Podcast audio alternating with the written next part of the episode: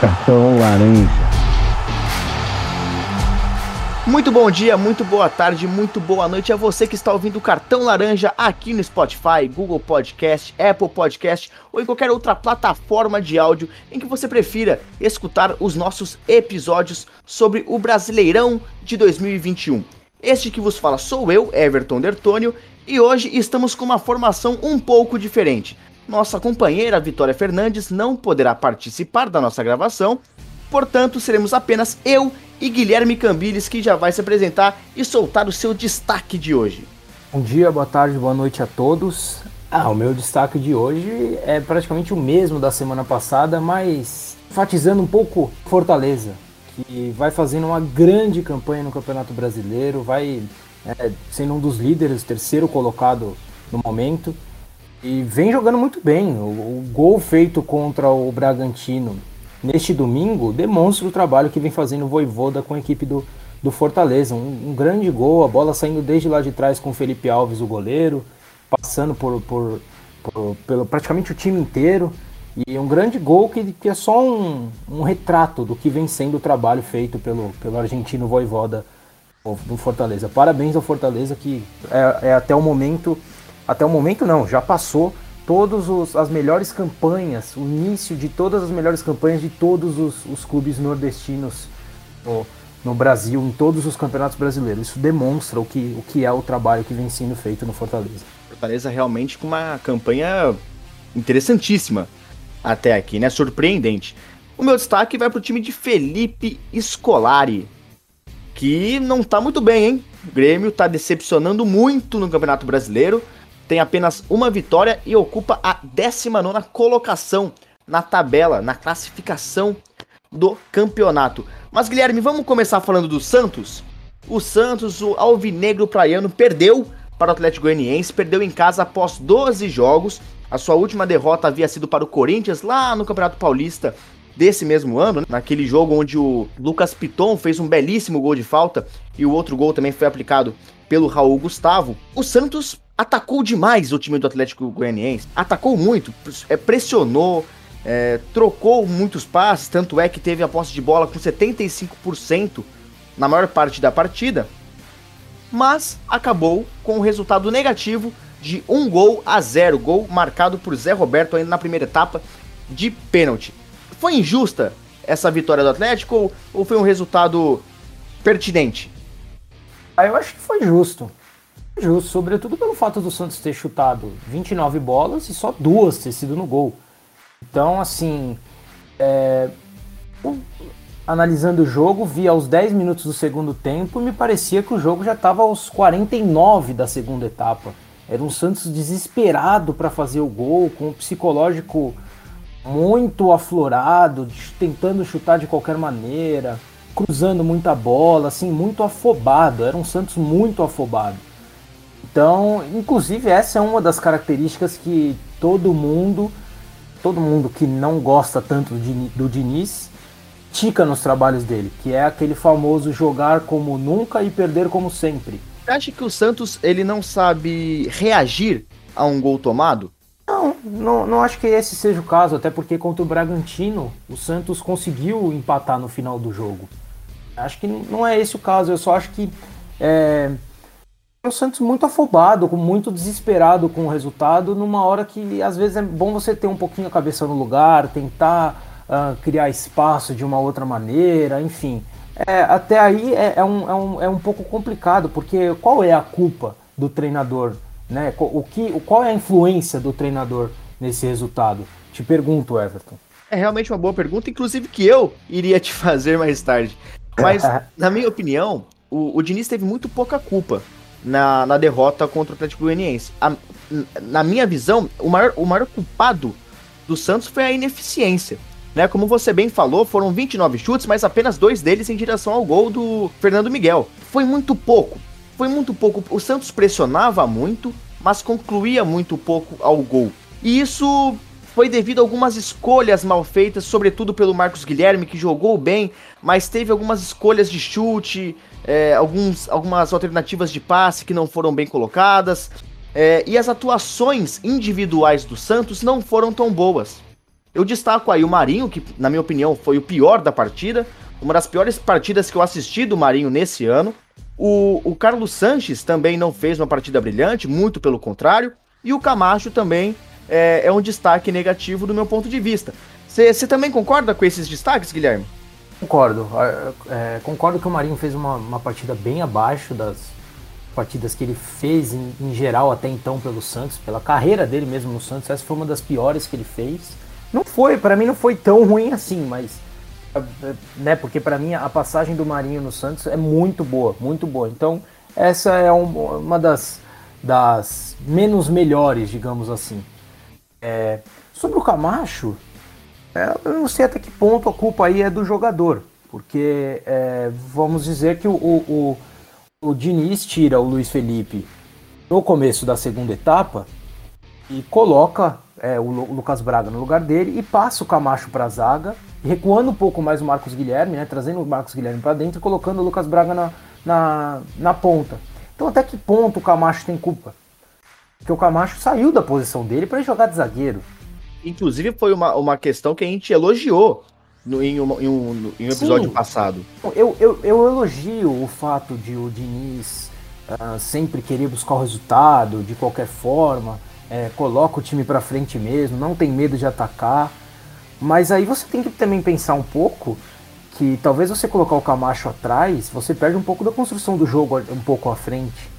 Então são algumas questões. E aí você também perde o Luiz Felipe, que é um cara bom na bola aérea. Esse tipo de jogo, tipo de jogo assim em casa, ele é muito decidido em bola parada. E você ter o Luiz Felipe na área é uma boa. É uma boa. Até porque no primeiro tempo ele conseguiu algumas chances, ele e o Kaique. No segundo tempo, o Kaique também teve algumas oportunidades. O Luiz Felipe também poderia ter tido oportunidades no segundo tempo, caso o, o Diniz não tivesse tirado ele. Então, até que ponto isso é interessante? É, é um pouco uma linha tênue aí. Acho um pouco tênue isso. Mas agora, me chamou muito a atenção a postura do Atlético Goianiense na partida. Porque ele, ele encontrou um gol, né, com aquele pênalti. O, o Atlético não vinha, não vinha atacando o, a equipe Santista e conseguiu aquele pênalti. Que inclusive foi muito pênalti. Né, foi muito pênalti. E aí, convertendo, abriu o placar. Depois disso, o Atlético apenas jogou recuado. O restante da partida. Mas mesmo assim, teve algumas chances, algumas oportunidades de matar o jogo, que não foram feitas. Então o Atlético também perdeu oportunidades, verdade, que foram menos que, a, que as oportunidades do Santos, mas o Atlético, ao meu ver, pelo menos, teve oportunidades até mais claras do que o próprio Santos, né? Verdade. Ele teve oportunidades até mais claras. Só para responder a própria pergunta que eu te fiz sobre o Diniz, que você disse que ia até fazê-la para mim um pouco mais para frente, eu acho que a culpa em si não é dele, até pela, pela falta de pontaria, como você disse, do, dos atletas, mas eu acho que sim, falta ao Diniz ter um pouco de calma ali na beira do campo e pedir, gente, calma, vamos trabalhar um pouco mais a bola, vamos tentar achar mais espaço ao invés de chutar de qualquer forma, de tentar de qualquer jeito, vamos tentar um pouquinho mais de paciência. Como eu disse. estilo estourado que o Diniz tem desde é, o Aldax, na verdade, né? Então, é um pouco demais. Aí nessa hora ele, ele, ele, se aflora um pouco demais. Como eu disse, 10 do segundo tempo, eu achava que o jogo já tá. O juiz já tava ah, levantando a plaquinha do. O quarto árbitro já tava levantando a placa do, do dos acréscimos. Então não pode ser assim. Isso ocorria muito também com, com o Sampaoli no Atlético Mineiro do ano passado. É, é, era, um, era um Atlético Mineiro que, assim, era 20 do primeiro tempo, o time não fazia o gol, já tava o Sampaoli lá correndo para lá e pra cá, correndo para lá e pra cá. Como que fica o jogador? desnecessário, né, Gui? É um, sufoco desnecessário, porque, porque isso, isso afoba o restante do elenco. Porque... Como fica o, o, jogador dentro de campo vendo o seu comandante na Exatamente. beira do, do, do campo, é, estando tão aflorado daquela forma? Digo, o Sampaoli na época do Sim. Galo. É uma pilha desnecessária é um pouco desnecessário, é um pouco demais. Eu gosto, acho, acho importante, é, de certa forma, mas às vezes ele passa do ponto. Às vezes ele pa passa muito do ponto, não Inclusive é? nas cobranças, viu, Guilherme? Inclusive nas cobranças, se bem me lembro, o João Paulo errou é, em, algum, em um lance alguns jogos atrás, se não me engano foi contra o Palmeiras, e o Diniz deu uma escorraçada tão grande no João Paulo ali na beira do campo, que chamou a atenção do, até dos, do próprio narrador e comentarista da partida. É, então, assim, e isso a gente pode lembrar até o caso com o Tietê lá no São Paulo. O Diniz ele tem uma, um histórico com isso muito forte, né? E, e isso marca negativamente a carreira do Diniz. Agora, realmente, é uma, é, foi uma pilha desnecessária naquele, no, no jogo contra o Atlético. Porque o que acontece? O Santos, tendo um comandante desse tipo, pilhando o time, não que a energia não seja importante, tá? É, é, ela é totalmente necessária, sobretudo quando o time tá perdendo, só que o excesso da pilha também pode ser prejudicial para a equipe. Porque aí começa a afobação, começa a errar passe e a cabeça, o psicológico Perfeito. começa a mudar.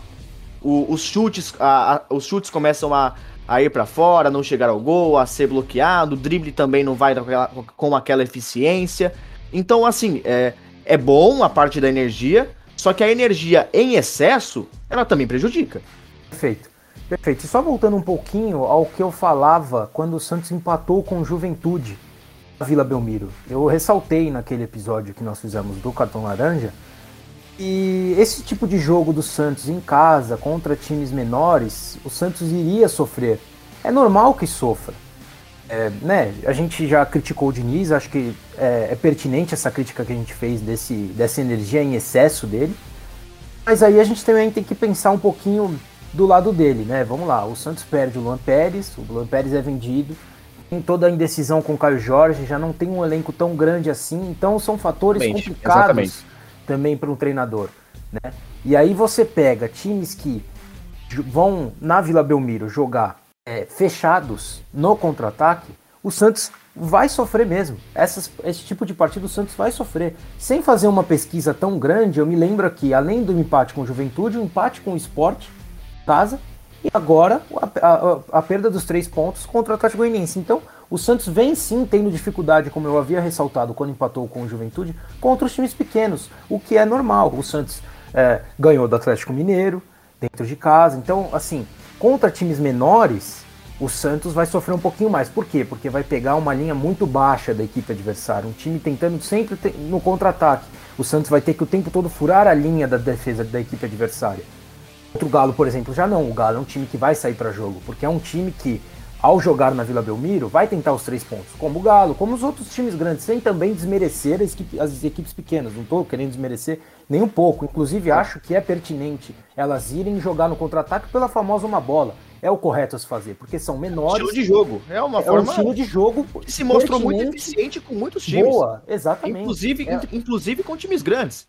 O próprio Corinthians acho, já foi campeão inúmeras vezes jogando desse estilo. Sim, acho, acho ela um, um, um, estilo de jogo pertinente e bom sim, na maioria dos casos que se é utilizado, sobretudo quando você enfrenta times como os, de, os do Diniz, que são muito ofensivos e que você consegue, Exatamente. ao roubar uma bola no seu campo adversário, no seu campo de, de defesa, conseguir contra-ataques e conseguir, com, com isso, criar chances. A gente está falando aqui. O Atlético Goianiense é quem teve as, chances, as principais chances do jogo e acabou não conseguindo matar. Então, acho que a análise do Santos passa muito sobre, sobre esses pontos. É, e o próximo jogo do Santos é contra a Chapecoense em Chapecó, nesse Campeonato Brasileiro. E vamos ver, né? É um jogo onde o Santos fora de casa costuma jogaram melhor do que na própria Vila Belmiro. Né? Tem esse retrospecto recente do, do, do Alvinegro Praiano. Então vamos, vamos ficar aí na guarda como será essa partida, qual será a postura do Santos de Fernando Diniz. Mas falando em times verdes, por que não falarmos do Palmeiras, que ganhou do Fluminense jogando no Allianz Parque, ganhou por 1 a 0 em um jogo feio, um jogo ruim, mas com gol de Manuel que jogou no Corinthians. O Manuel, inclusive, quero deixar um destaque, pois ele, jogando no Corinthians, conseguiu marcar gol nos quatro times grandes de São Paulo. Ele marcou gol contra o Palmeiras, contra o Santos, contra o São Paulo e também contra o Corinthians, porque o Manuel também fazia gol contra. E assim foi contra o Palmeiras nesse jogo, né, Guilherme? Mais um gol contra de Manuel, não é isso? mais um, mais um gol contra do Manuel, mas com a ajuda do Edinho também, né? É a lei do ex ao contrário, né? A famosa é, lei do ex ao contrário. É, por aí mesmo. É, foi um, foi um Palmeiras, acho que você disse, né, Everton, que o jogo foi ruim, acho que mais por parte do Palmeiras do que pelo Fluminense. Achei sim que o Fluminense fez uma boa partida. Com certeza. Achei que o Fluminense fez uma boa partida, até para mim, na minha opinião, tem muito a ver pelo fato de o Fluminense ter descansado no meio de semana. Isso é, um, é faz é, é, uma grande diferença. O Palmeiras já não, o Palmeiras já vem numa grande maratona e vai ter um descanso agora. Imagino eu que o Palmeiras volte a melhorar o seu futebol. Essa foi dessas últimas vitórias do Palmeiras seguidas, o pior jogo do Palmeiras. O Palmeiras que não finalizou a gol no primeiro tempo, inclusive isso não acontecia desde 2019. O Palmeiras passava um jogo no Allianz Parque sem chutar uma bola no gol do adversário no primeiro tempo, isso não ocorria desde 2019. Então foi sim um jogo abaixo do Palmeiras, mas que dá para a gente também justificar com alguns fatos, que é a equipe um pouco desgastada, com vários jogos seguidos. Então, enfim, é, queria perguntar para você, Everton, o que você achou da partida no, do modo geral e o que, o que você pensa sobre esse fato de o Palmeiras ter daqui para frente duas semanas livres, né? O meio de semana livre. O que, o quão importante isso será para a sequência que o Palmeiras vai ter? Isso, essa questão do Fluminense ter essa, uh, essa folga, né, que o Palmeiras não teve e portanto ter conseguido jogar melhor, é, é muito importante porque o, o Fluminense, eu até ia, iria te perguntar isso, o Fluminense teve oportunidades mais claras que o Palmeiras. O Fluminense, ele, embora não tenha feito o gol, o Fluminense perdeu chances assim é, muito fáceis, né, da, de conseguir a meta ali do, do Everton. E, mas eu tenho uma, um pensamento igual ao teu, viu, Guilherme? Eu tenho esse pensamento igual ao teu. E respondendo a pergunta sobre essa folga que o Palmeiras vai ter nessas duas semanas, é, eu acho que o Palmeiras tem uma oportunidade de evoluir muito, muito mesmo, principalmente com a chegada do Jorge. Na lateral esquerda, o Jorge é um recém-contratado da equipe do Palmeiras, era um jogador do Mônaco e tem vínculo com o clube agora no contrato até 2025. Então, é uma chance para o Palmeiras explorar, para o Abel Ferreira explorar o elenco do Palmeiras. Com a chegada do Dudu, talvez ele tenha um pouco mais de espaço nessa equipe, o, o estilo de jogo do Palmeiras e tudo mais. É, eu acho que vai ser bem importante, porque o Palmeiras ele vinha com uma sequência de jogos muito frenética. Muito frenética. A gente já criticou diversas vezes o calendário aqui da, do Brasil, né? Não só do Brasil, mas da Comembol. E, e realmente isso faz falta para um time. Faz falta para entrosamento, faz falta para condição física e é visível esse desgaste no time do Palmeiras. Agora. Rafael Veiga vem de 20 jogos seguidos. Pois é, então. E, e assim, e, é assim, e, mesmo assim jogando em alto nível. E mesmo Mas assim. Aí ele já sentiu bastante nível. contra o Fluminense. Eu achei ele um não, pouco com abaixo. toda certeza. Não, com toda certeza. Não são E é uma grande justificativa. Claro que é. é. É, é muito lógico, inclusive, você justificar dessa forma. Mas aí, ô Guilherme, eu já quero te responder fazendo uma, mais uma pergunta. Com essa, essa folga que o Palmeiras terá nas próximas semanas, você acha importante ele priorizar algum campeonato, seja brasileiro ou Libertadores? Olha, acho que o Palmeiras vai priorizar os dois. Hum, até por estar fora da Copa do Brasil, eu acho que o Abel vai priorizar os dois. Só vai. Tem elenco, né? Tem elenco é. para isso. Elenco, primeiramente tem elenco. E outra coisa que eu queria dizer, muito bem, bem lembrado, você disse que o Palmeiras tem elenco, e eu queria dizer, o Abel roda muito bem a equipe do Palmeiras. Ele tem na ponta do lápis a minutagem da equipe do Palmeiras. Ele troca um jogador aqui, ele troca ali, coloca alguém ali, aqui, sempre contando a minutagem, sabendo rodar muito bem o elenco para a moral da equipe, para o moral do, dos jogadores também pensando na, na, na questão física. Né? É, ele começa. Por sinal, foi a primeira vez que o Palmeiras repetiu uma escalação desses últimos jogos aí, entre o jogo da Universidade Católica e o jogo contra o Fluminense. E, e, mas ele continua nas substituições rodando muito bem a equipe. Então, é, esse é um fato. E, e para mim, o Palmeiras vai priorizar as duas e só vai fazer algum tipo de, de alteração na, na equipe. Se o Abel achar que, que tenha algum um mistério em algum jogo, né, é, relacionando a equipe dele com a equipe adversária, ou então por cansaço, ou então por, por alguém que, que esteja ali é, com, né, com o exame dando muito desgaste, enfim, ou algum jogador mais velho, como o Felipe Melo, que fez mais uma grande partida como zagueiro. Mas o Guilherme, levando por esses desgastes, qual você acha que seria uma, uma alguma troca pertinente de jogadores para cada campeonato. Quais seriam mais específicos para Libertadores? Quais você colocaria no brasileiro? Haveria uma mescla entre as, as, as, disputas de competições? Olha, eu acho que, por exemplo, o Gustavo Gomes ele é indispensável em jogos principalmente de mata-mata. Se tiver que poupar o Gustavo Gomes, por exemplo, em algum jogo, tem que ser no brasileiro, não pode ser no Libertadores. Eu tenho até uns números aqui do Gustavo Gomes que impressionam. Palmeiras com Gomes e sem Gomes Sem o Gomes, são 22 jogos. O aproveitamento de é, jogos sem sofrer gols sem o Gomes é de 32%. Com o Gomes é de 50%, gente. Esse aproveitamento sobe em 28%.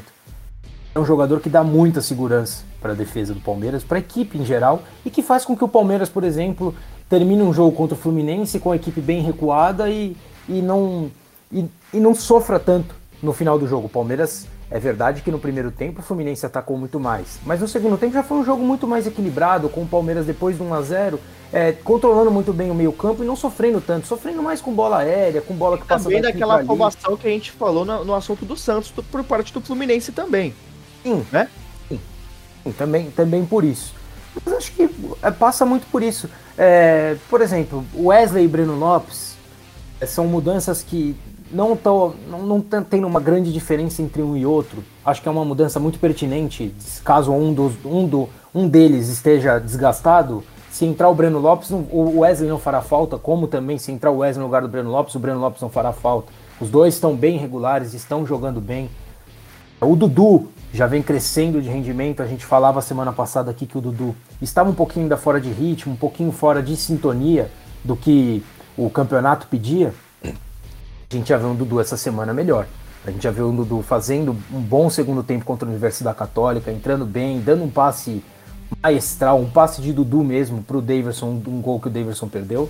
E também o Dudu contra o Fluminense mais ligado, segurando mais a bola, sofrendo faltas. Um Dudu voltando a ser aquele que a gente conheceu. Como a gente dizia aqui, a gente já, já havia falado que era questão de tempo para o Dudu ir voltando. E, e, aí o Palmeiras também vai ganhando o Dudu para ele ser esse cara é, de, por exemplo, ah, o Scarpa não pode jogar hoje, vamos poupar o Scarpa, entra o Dudu. O Palmeiras não vai perder. Por sinal, é bem possível que ganhe uma saída de um Scarpa, uma entrada do Dudu, caso o Dudu esteja 100% fisicamente dizendo. É só um exemplo, o Scarpa, não precisa ser necessariamente ele.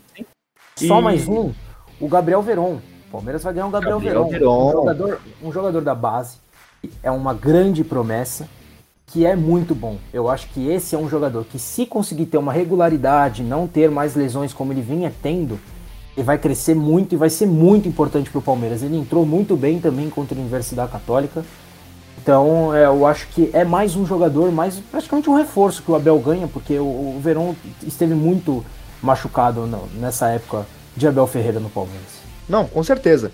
E você estava falando do Dudu, e isso vai a encontro do que, do que eu estava falando sobre essa questão do, do Palmeiras ter essa, essas duas semanas aí é, de meio de semana livres. Né? Porque é um, é um período onde o Dudu pode acrescentar mais ao time do Palmeiras, pode reencontrar o seu futebol de antigamente, o Abel pode testá-lo também, isso é muito importante, é uma coisa que o Abel faz muito, né? Ainda, se ele faz isso nos jogos, é prescindível que ele faça isso nos treinos também, né? E o treino é muito importante. Poxa, o, o tanto é que a gente, a gente critica justamente por causa, por causa disso o calendário, né? Porque como é que você vai treinar, você vai fazer testes com o seu elenco seja de posição, seja com os jogadores, se você não tem um período de treinamento é, eficiente para que isso ocorra. E nesse período eu acho que é uma bela oportunidade para o Abel fazer esses testes e melhorar ainda mais o Palmeiras, porque o Palmeiras hoje ele é líder. A gente não pode, é, a gente não tem muitas ressalvas à equipe alviverde nesse momento, né? O Palmeiras é líder com justiça e fez por onde, né? E mas assim essa essa pausa pode acrescentar muito ao futebol, à qualidade do futebol do time do Palmeiras. E Guilherme, vou, vou lembrar aqui a Libertadores. O Fluminense ainda não se classificou para as quartas de final da Libertadores.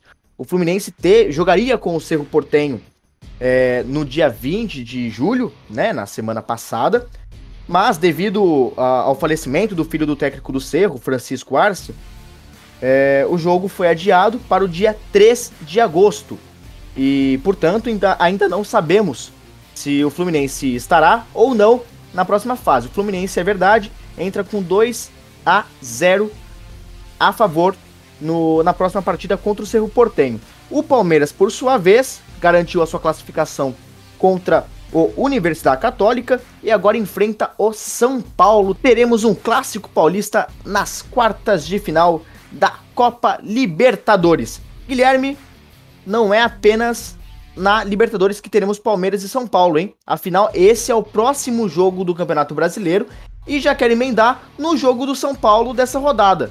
São Paulo foi até o Maracanã e tomou um chocolate, meu amigo. Que partida do time do Hernan Crespo, hein? Que que foi aquilo, Guilherme? Ah, eu não achei o São Paulo tão mal assim, não. Eu acho que o resultado não condiz com o que foi o jogo, sobretudo o primeiro tempo. O Paulo foi melhor do que o Flamengo no primeiro tempo. Teve inclusive mais posse de bola, algo que é difícil você ter mais posse de bola que o Flamengo dentro do Maracanã. E não é por conta da posse de bola apenas que eu estou dizendo isso. Afinal, se você tem a posse de bola e não sabe o que fazer com ela, é, é basicamente a mesma coisa que você não tê-la. Mas o São Paulo soube, criou oportunidades e aí sim os jogadores perderam algumas oportunidades. O Marquinhos, o Vitor Bueno, Gabriel Sara, que inclusive fez sim, uma boa partida. Mas assim, assim como o Flamengo também perdeu muitas oportunidades. Sobretudo sim, mas... com o Gabriel, né? Sobretudo sim. com o Gabriel. É aquilo que eu, que eu sempre falo sobre centroavantes. É, nenhum centroavante tem a média de ter uma chance de fazer um gol. O Gabigol, inclusive, perde bastante chance. O que não quer dizer que ele é ruim, muito pelo contrário, ele é muito bom jogador. Não, acho que não, acho que mas, não. Mas ele recebe muitas bolas porque o time do Flamengo é muito bom. Né? Mas ó, eu, eu ainda não falei o placar, para quem não acompanhou o jogo nesse final de semana, o Flamengo goleou o São Paulo por 5 a 1 De virada, hein? O Arboleda abriu o placar pro time tricolor e depois Bruno Henrique anotou um hat-trick em 7 minutos. Gustavo Henrique ainda ampliou, fez 4 a 1 e um gol contra do Wellington fechou o placar pro time rubro-negro do Rio de Janeiro. O Flamengo vencendo mais uma, tentando aí encostar no, no G4, né? E o Flamengo com Renato Gaúcho agora de técnico. Renato Gaúcho tá arrumando o Flamengo já, Guilherme? Já dá para falar isso? Eu prefiro esperar um pouco. prefiro esperar um pouco pelo seguinte.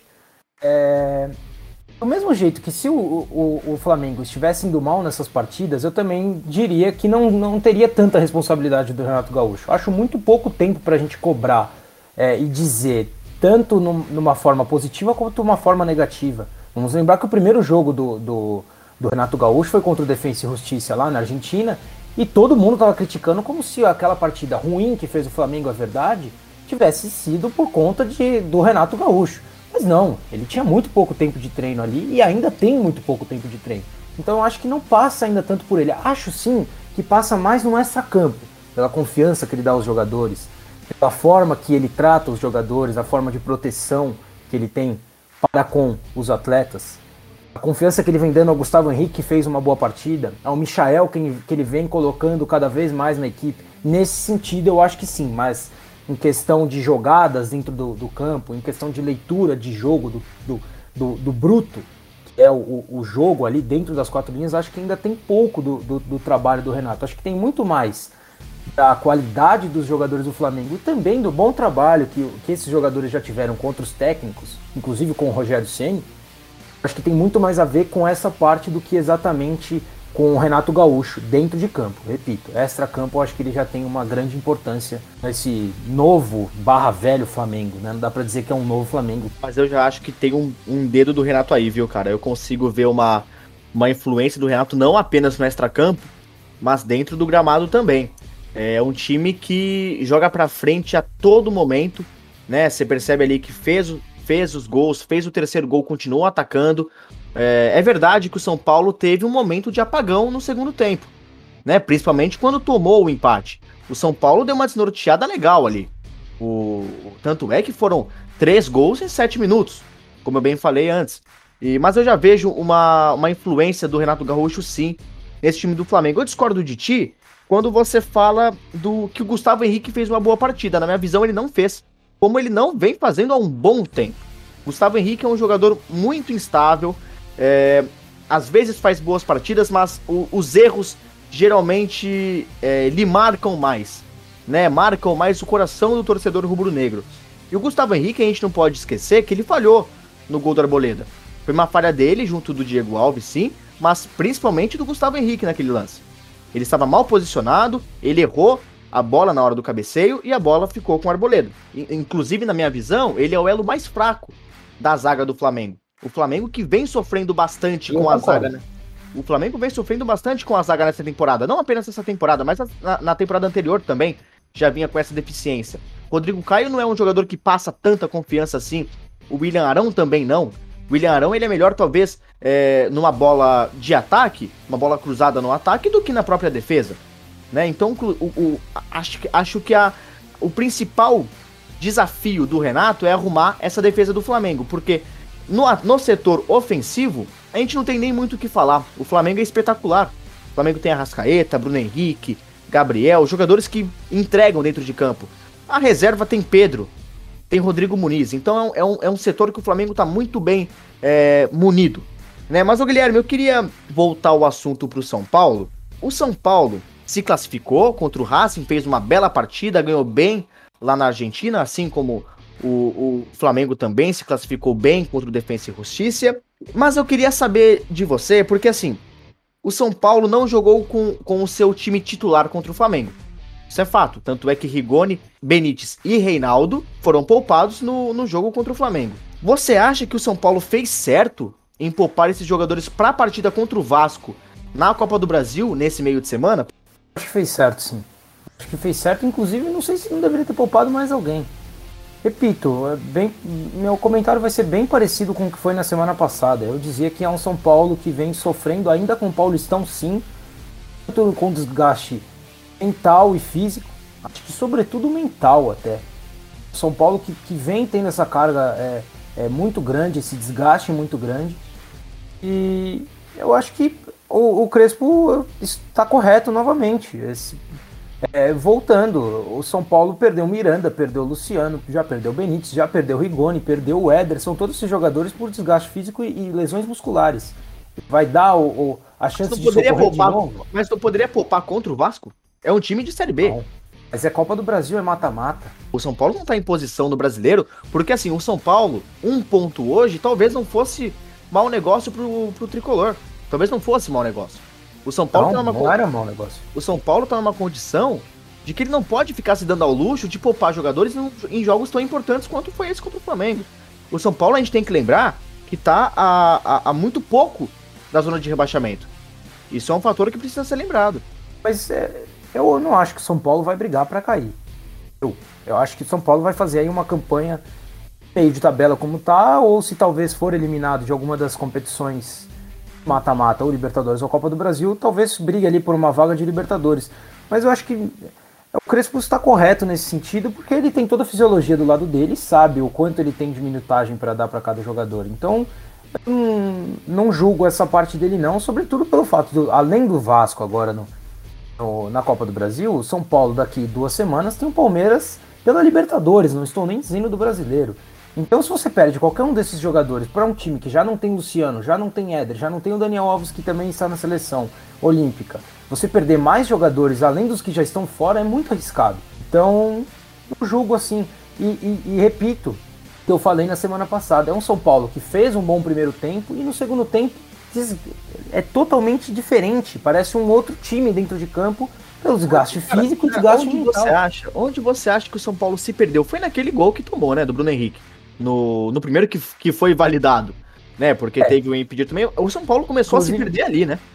Inclusive, queria, muito bem lembrado, eu, eu queria dizer sobre esse gol anulado, mais um gol que o VAR anula e bem, um gol de mão feito pelo Bruno Henrique. Perfeitamente. E que o VAR, e que o VAR é, interferiu é, da forma correta e anulou um gol que, que seria válido pelo juiz de campo e que é, estaria é, fazendo o errado, né? Porque o gol foi anulado de forma correta pelo VAR. Então, mas é, eu acho que São Paulo é isso, é, uma, é um desgaste muito, muito grande e não, repito, não julgo e é, só você ver a diferença dos primeiros tempos para os segundos tempos do São Paulo. São Paulo ele, ele cai muito na segunda etapa. É, você vê, você me pergunta onde o São Paulo se perdeu. Uh, eu acho que é quando o, o Flamengo não é nem no gol, é quando o Flamengo começou a atacar com mais, com mais pinco, talvez mais objetividade. Mais exatamente, que foi quando o São Paulo fez 1 a 0. Aí foi um São Paulo que recuou e aí tomou um gol e se perdeu se perdeu totalmente, repito, muito por conta desse desgaste que eu tô dizendo. E aí é que eu digo que. Foi um Flamengo que cresceu na necessidade, né, Guilherme? Sim, sim perfeito. É, é o que a gente está falando. O time do Flamengo é muito bom. Os, os, jogadores que estavam na seleção faziam muita falta. Então, É, poxa, você ter Gabigol, você ter Arrascaeta, você ter Everton Ribeiro, é muito importante, até porque aí você tem Vitinho, Pedro, é, é, Michael para entrar no segundo tempo. Quando você tem Gabigol, Arrascaeta, Everton Ribeiro na seleção, esses são titulares. E aí, quem, quem é que vai entrar no segundo tempo para fazer a diferença? Não tem, aí você perde aí, entende? Então, é, eles fazem, faz, tá, estavam fazendo muita falta, como também faziam os jogadores do Palmeiras que estavam nas seleções. Agora, só sobre São Paulo, acho que é isso. É, não, não julgo o Crespo, não, acho que ele está correto. Inclusive, é aí que eu digo que a diretoria do São Paulo tem que aparecer. Tá? Ou, se não aparecer, é, é dentro do, do clube mesmo, é, lá dentro, de forma interna, proteger o Crespo e entender que esse mau momento de São Paulo não passa por ele. Inclusive, ele foi muito bem no, no, no jogo contra o Racing. Né? Quem coloca o Marquinhos para jogar, um, um, um garoto isso, tem, jogar. isso tem influência direta do Alex, do Sub-20 do São Paulo. Também, também. Isso tem influência direta do trabalho do Alex no Sub-20 do São Paulo. É, é, é, importante a gente frisar isso. O, mas sim, o Crespo vem fazendo um bom trabalho, ele, ele é realmente importante no São Paulo. Só que assim, os resultados que ele tá tendo recentemente não estão demonstrando uma eficiência tão forte assim. O, o trabalho do Crespo eu também concordo contigo. Ele é, é, é muito expressivo. Só que dentro de campo, tá faltando entrega de jogador. Tá faltando, não, não digo nem entrega, mas a entrega do resultado. Tá faltando bola na rede, tá faltando uma defesa mais consolidada. Né? A defesa hoje do São Paulo, depois que, que o Flamengo começou a atacar, parecia é, que não existia. Ficou inexistente, estava toda perdida ali. O Flamengo é, fez algumas jogadas sem marcação alguma. O gol do. O gol contra do Wellington foi isso. Era é um, era um buraco imenso na zaga do São Paulo. Eu até te perguntar sobre isso. Você acha que o Reinaldo está sendo poupado, mesmo como você disse, ou está sendo reserva? Porque contra o Racing, o titular foi o Wellington. Pois é. Eu acho que o Reinaldo está sendo sim poupado. Eu acho que ele não perdeu a posição porque ele tem muita, ele tem muito crédito com o time do São Paulo. Ele tem muito crédito e, e, e é verdade que ele joga mais com esse crédito do que com o próprio futebol que ele exerce. Eu sou um grande crítico do Reinaldo. É, acho ele um, um, jogador mediano. Ele tem muito boas atuações no ataque em alguns jogos, mas deixa muito a desejar defensivamente. E na maioria dos jogos, esse fator defensivo ele, ele sobrepõe o fator ofensivo. E aí, o Guilherme já até é, te entrega uma questão. O Reinaldo, ele era uma opção para Hernan Crespo no segundo tempo. Inclusive, era muito cotado para entrar e, e talvez melhorar o time do São Paulo. Só que aí, até porque justamente o Wellington tinha tomado o cartão amarelo, não me lembro se na primeira etapa ou no comecinho da segunda, e por causa disso o Reinaldo entraria no lugar dele. Mas aí o Reinaldo tomou cartão amarelo no banco, no banco de reservas. E isso é uma coisa que está acontecendo muito no futebol. É uma displicência, talvez, de jogadores e comissão técnica inacreditável para com a arbitragem. É, são coisas assim, ao meu ver, se, se você é um torcedor e você vê um jogador penalizando o seu time no banco de reservas, é, ao meu ver, é uma coisa que é inacreditável. Assim, eu ficaria muito, muito chateado se, se algo desse tipo acontecesse. Porque, desculpa, é, é algo que não consigo entender. Tudo bem, o jogador sente, ele quer participar do jogo tudo mais, só que ele prejudica o time. Então, assim, aí eu pergunto, cara, a questão disciplinar. Como, como abordar esse, esse tema para que. Porque isso está prejudicando os times.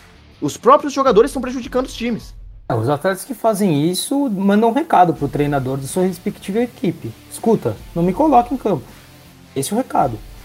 É, você no banco de reserva conseguir tomar cartão é duro, é difícil. E de fato vem ocorrendo muito isso. Isso vem ocorrendo com bastante frequência. É, esse do Reinaldo é só mais um, mas é, tá na hora de, de, é, de os jogadores tomarem ciência. Tem que ter uma instrução também, né, cara? Porque Poxa, é. né? Ah, não sei, o técnico vai ter que dar instrução não, até não, jogadores não, do banco. Não, mas é, não, mas é isso que você fala. É um negócio que fala assim, porra, cara, não faz isso, sabe? Porque tem que dar uma controlada também no ânimo. Sim, sim com certeza. Mas, mas, Guilherme, isso, isso também queria já chamar a atenção, que o Benítez está suspenso pro jogo contra o Palmeiras, tá?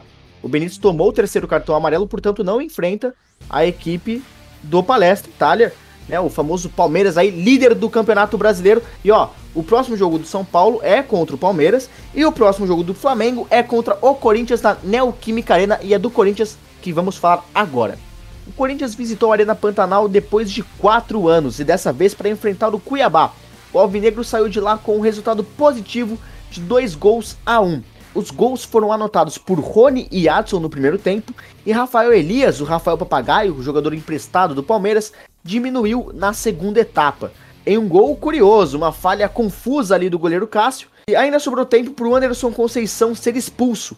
No último lance da partida, o jogador do Cuiabá agrediu o meia Gabriel em um escanteio para o próprio Cuiabá e culminou aí na expulsão do zagueiro. Guilherme, não foi uma partida bonita de se ver.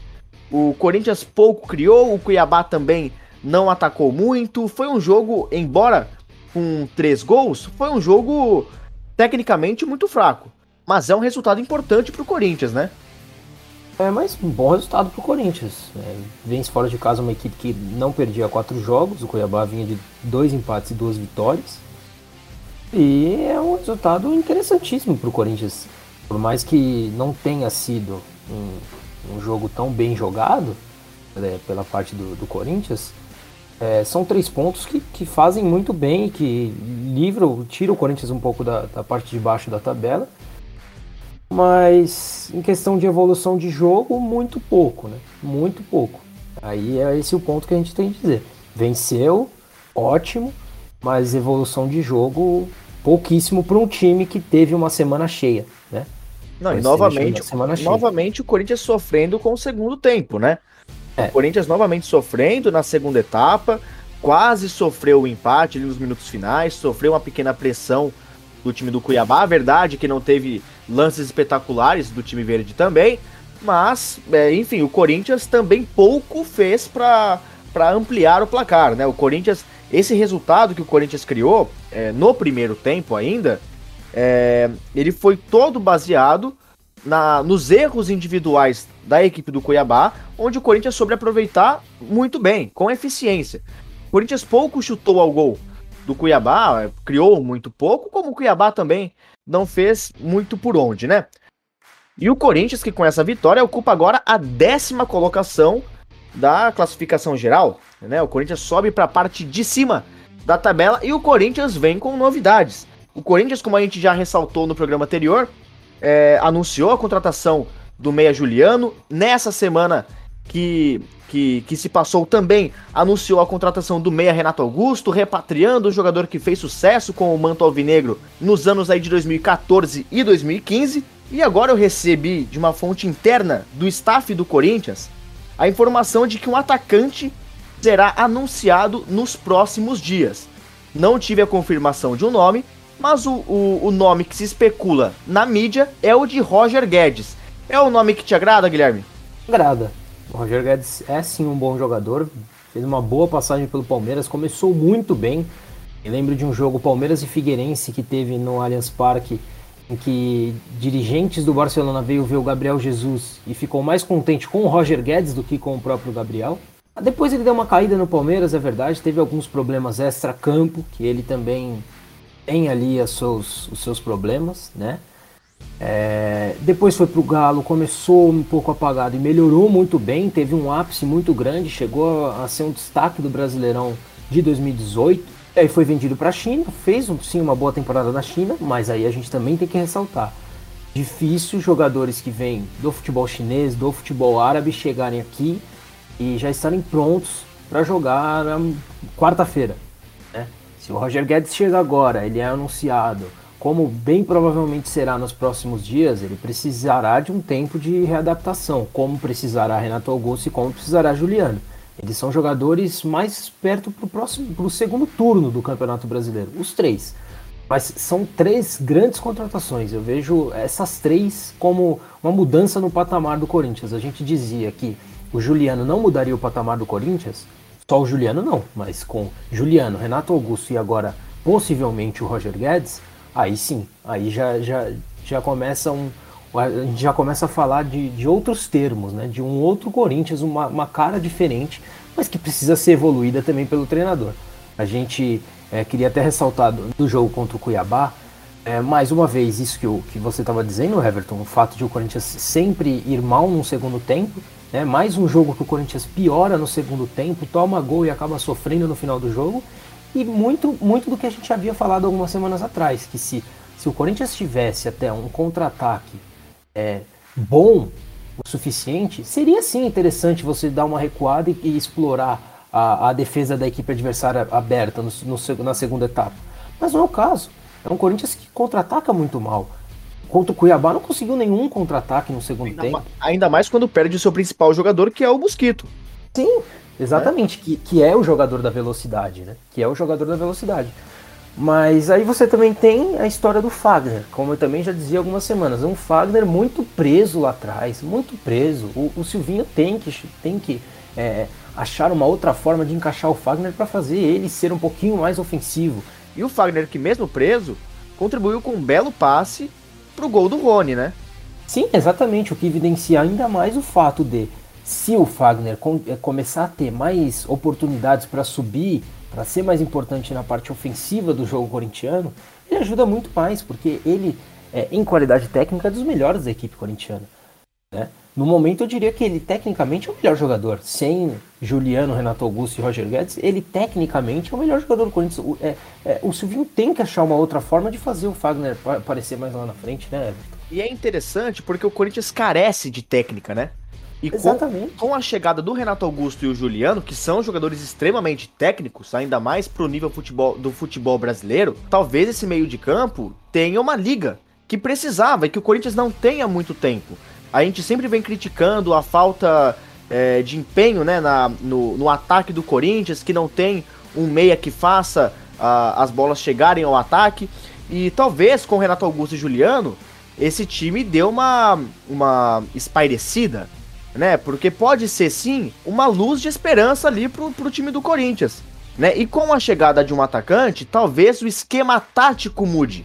É isso que eu quero te perguntar. Você falou do Silvinho, sim, tem, tem que se tomar uma atitude por parte dele, né? uma, uma atitude de mudança. E eu queria chamar atenção porque o Corinthians joga num esquema onde ele varia entre o 4-3-3 e o 4-1-4-1, né? É esse, esses são os esquemas táticos que o Corinthians utiliza que o Silvinho vem utilizando nos últimos jogos. É, com uma contratação aí de Roger Guedes ou qualquer que seja outro atacante, você acha que o esquema tático mudaria ou permaneceria o mesmo? Imagino que permaneça o mesmo. É, claro que dá aí, você ganha opções para mudar taticamente o time e, e aí você tem grandes peças para pensar em outras formas de jogo. Mas imagino que pelo menos no início a, a, a, formação seja a mesma ali, com o Renato Augusto e com o Juliano por dentro e o Roger Guedes numa ponta esquerda, possivelmente. Mas aí Mas também você acha que essa é a melhor opção? Acho. Acho que sim. Acho que sim. É, até porque qual seria uma outra opção? Jogar com o Juliano na ponta, talvez você diria? Eu, eu, eu imaginaria um 4-4-2. Um 4 -4 -2 né? Assim como o Corinthians já, já teve bons times com 4-4-2 nesse esquema tático nos últimos anos, onde foi campeão em, algum de, em alguns deles, é, eu formaria um meio de campo com Gabriel Cantígio, Juliano e Renato Augusto semelhante a Renato Augusto e Jadson em 2015. Né? Ou talvez como foi em 2011, Danilo e Alex, né, que faziam essa função, tinha Ralf e Paulinho também ali naquele meio de campo. Então eu acho Bem que seria, frente. Então, aí que vem a questão. Eu abriria a mão do Jô. Eu deixaria Gustavo Mosquito e, é, se caso venha para o time do Corinthians o Roger Guedes, é, ou qualquer outro atacante que, que for aí para o time corintiano. Eu acho que essa seria uma opção interessante aí pro, pro esquema tático do Corinthians. Então, mas aí tem a questão da recomposição. Será que Juliano e, e Renato Augusto aguentariam ser esses, esses jogadores de lado para voltar para a marcação? Não sei, tenho dúvidas. Tem outra questão também, e o Mosquito? O Mosquito vai sair da posição que ele vem melhor jogando nos últimos tempos, que é a ponta direita. Aí você vai perder um. Sim. Teria, na minha, na minha visão, teria que se abrir mão de algumas coisas. É, claro, poderiam ser feitos testes. É, obviamente, isso claro. aqui é uma especulação. Eu não tô de forma alguma cravando. Isso também não é uma informação de que isso ocorrerá. É apenas uma especulação, né? Uma, uma, uma, uma opinião, né, que a gente não tem como embasar, devido primeiro que o Roger Guedes nem chegou ao Corinthians, o Corinthians não anunciou nenhum atacante no atual momento, pode ser que quando esse episódio sair, o Corinthians pela manhã anunciou alguém, mas no atual momento da gravação, nada foi anunciado. Então, é assim, não dá pra gente saber. Mas eu sim abriria a mão do Mosquito naquela ala e tentaria é, ele jogando de atacante. Eu acho que seria uma, uma, uma, uma posição interessante que poderia agregar ao time do Corinthians. É, Guilherme, já estamos finalizando aqui o nosso episódio de cartão laranja diferenciado. Né? O próximo jogo do Corinthians, como eu disse antes, é contra o Flamengo na Neoquímica Arena. E, bom, acho que já deu de debate por hoje, né? Já falamos demais, né, Guilherme? Ah, já, já falamos Já falamos demais. A gente tem, ó, e no próximo episódio, não se preocupem, Vitória Fernandes estará aqui conosco. E, bom, acho que agora só me resta agradecer a todos que nos acompanharam até aqui, ficaram com a gente, aguentando essas duas vozes aí nos ouvidos. E peço para que curta nossas redes sociais, siga também. É, temos Instagram, Facebook, Twitter. É, provavelmente temos um YouTube aí no, nas próximas semanas, talvez no próximo mês. E, bom, de certa forma, agradeço demais a todos que ficaram conosco. E depois de dito tudo isso, só me basta dizer: falou!